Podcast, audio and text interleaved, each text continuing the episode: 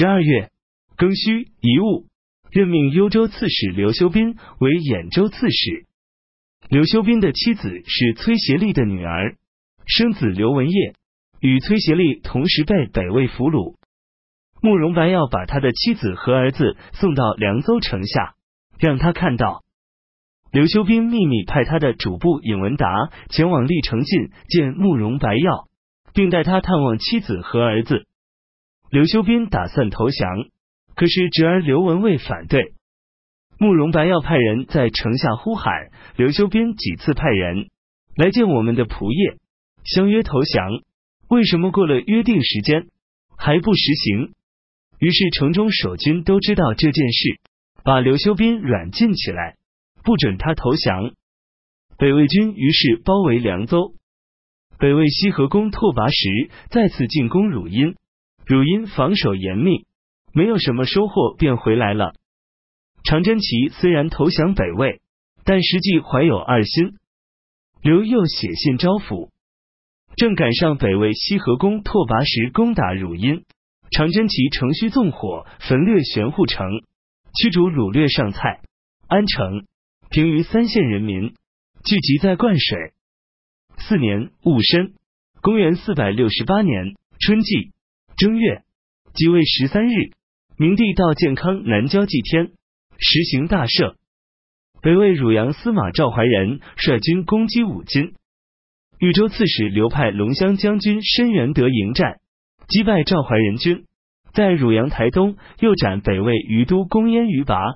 缴获运输车一千三百辆。北魏军在攻益阳，刘派司徒参军孙谭迎战，挫败北魏军。淮西百姓贾元友上书明帝，陈述攻伐北魏及夺取淮西城蔡的策略。明帝把这份书奏交给刘看。刘尚书说，贾元友指出，胡虏主上年幼，能力薄弱，内外交困，上天注定他灭亡的日子为期不远。我认为，胡虏自去年冬季踏入我国领土后，盘踞几个郡，我国百姓大量伤亡。本年自春季以来，城池重镇连连被围或被攻击，对已失去的国土都无力收复，哪有力量消灭胡虏？贾元友所陈述的意见，很多地方荒谬狂妄，无事实根据，谈起来头头是道，做起来非常艰难。我私下认为，自元嘉年间以来，北方归附的流民都爱议论国家大事，挑担子的下等人回到健康，都是劝伐胡虏。可是朝廷接受的结果，每次都是失败后悔。边境居民只看谁强谁弱，朝廷军队到达之处，他们一定送茶送饭，在路旁恭候迎接。可是大军一退。居民就拿起刀剑，超略的事情又不断发生，这是大家常见的事。事实已清楚证明，不仅是一次了。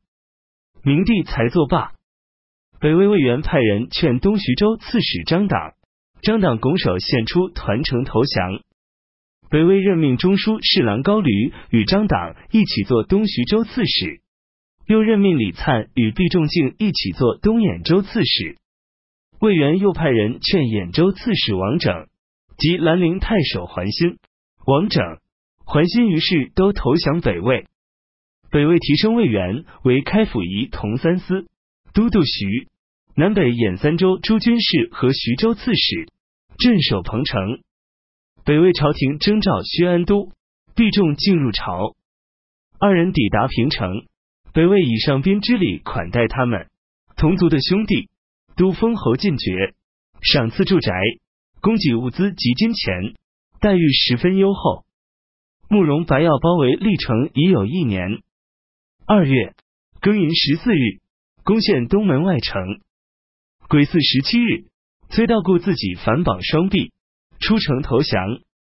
慕容白药派崔道固的儿子崔景业与刘文业一同前往凉州，刘修斌也出城投降。慕容白要把崔道固、刘修斌及其僚属送到平城。辛丑二十五日，刘宋任命前龙骧将军常真齐为都督司、北域二州诸军事和司州刺史。北魏西河公拓跋时攻击长真齐，长真齐单人匹马投奔寿阳。一次二十九日，刘宋车骑大将军曲江庄公王玄谟去世。三月，北魏慕容白曜进军包围东阳。明帝任命崔道固的侄儿崔僧为辅国将军，率军数千人从海路北上，援救历城。到达夫基城时，听说历城已经沦陷，于是崔僧也投降北魏。胶州刺史刘牧去世。